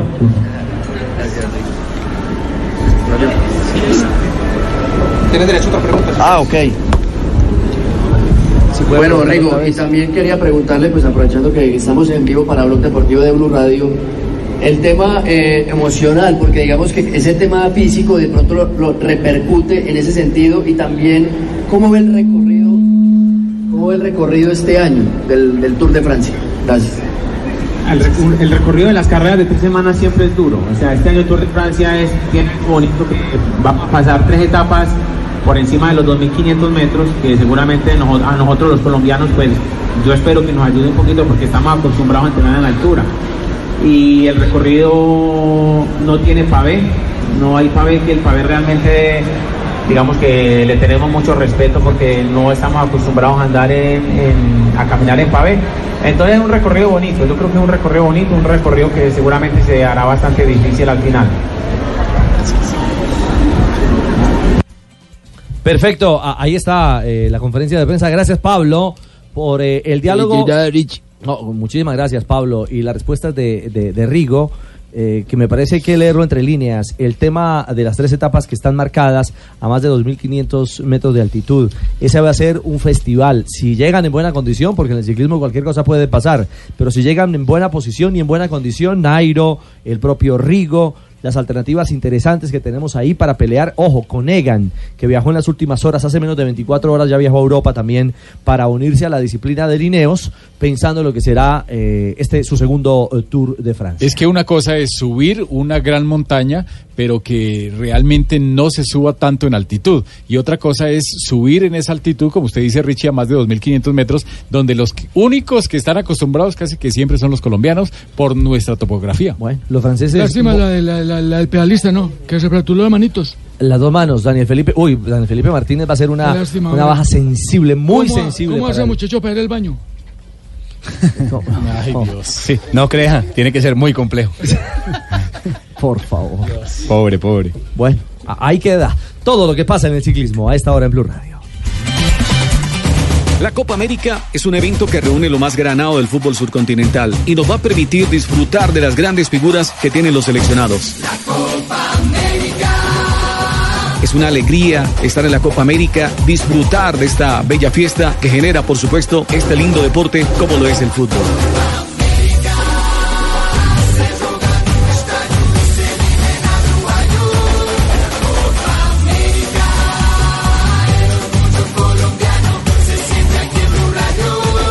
Soy Pepe Garzón y la Copa América se vive en Blue. Blog Deportivo en Blue.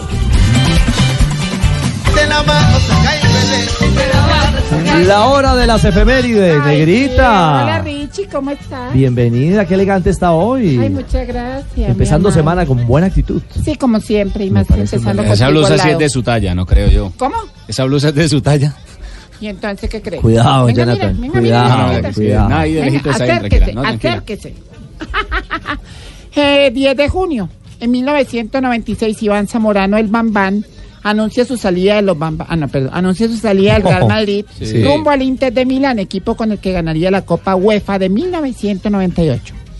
En 1998, en un día como hoy, en Francia se inaugura el Mundial de Fútbol con los juegos Brasil 2 a 1 sobre Escocia y Marruecos 2-2 con Noruega.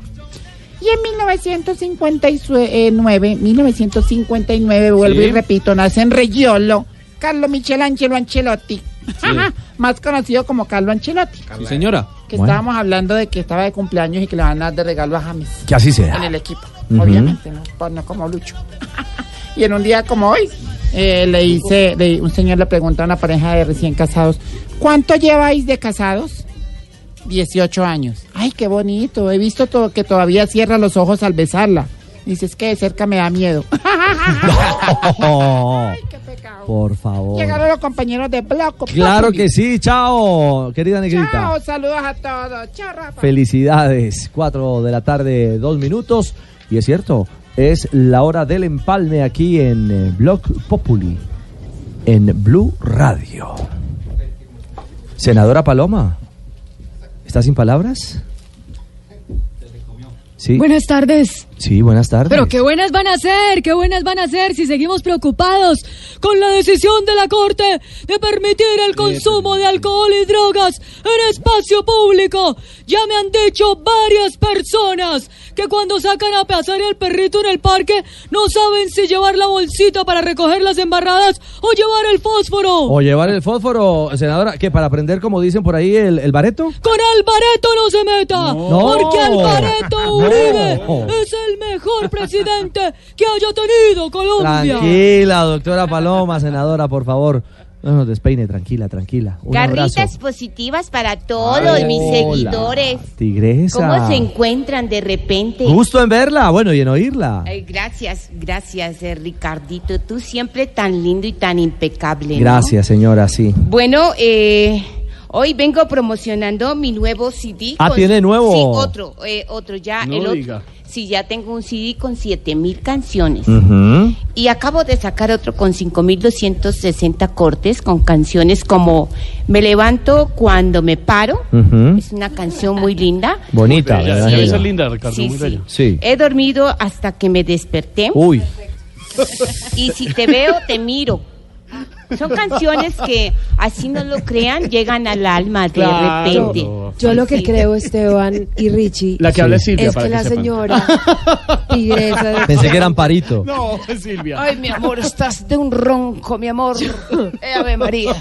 Yo lo que creo, sinceramente, es que la tigresa está andando mucho con Tarcisio, porque esos títulos son muy parecidos a la utopía de lo intangible, ¿Ah, será?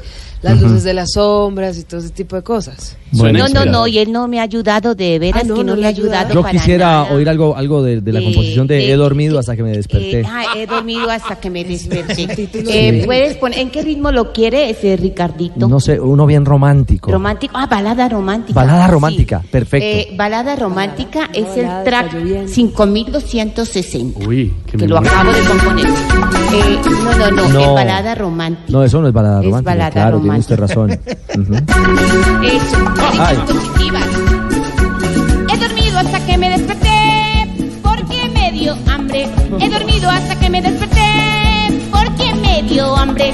Saludo para Silvita que está muy ronquita. Saludo para Silvita que está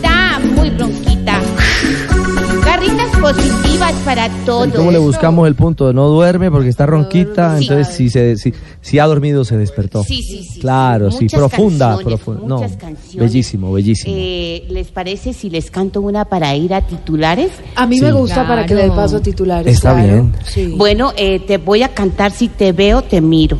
Ah, no me diga. Y esa, porque no, es- pongamos un reggaetón. Ah, reggaetón le gusta a Reggaetón, doña sí. Silvita. Bueno. Que además es el género favorito de don Pedro Viveros, entonces hay que... Le, le fascina, le priva. Mire la cara que está Bueno, haciendo y todo. eh, eh, bueno, reggaetón es el track 1225. Es, Qué memoria. No, no, no, No, eso no es reggaetón, reggaetón. reggaetón.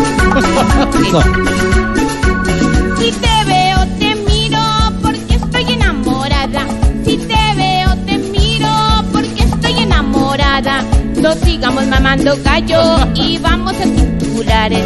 No sigamos mamando gallo y vamos a titulares. Carritas positivas para todos mis seguidores. Gracias, Tigresa. Ay, Muy bien. Silvi.